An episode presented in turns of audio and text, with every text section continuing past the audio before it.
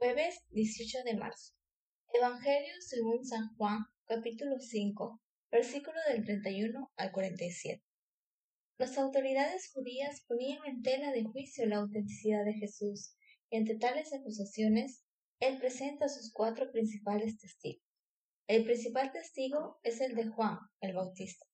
Jesús recuerda a sus acusadores que la misión del Bautista es la de dar testimonio a su favor, un segundo testigo de Jesús son sus propias obras, pues ellas ratifican su envío por parte de Dios. El tercer y más importante testigo de Jesús es el propio Padre Jesús. Finalmente, el cuarto testigo de Jesús son las Escrituras, pues ellas nos hablan de Él. Jesús nos sigue invitando a aceptar los diversos testimonios que hoy siguen hablando de Él y a vivir con profundo gozo pascual nuestra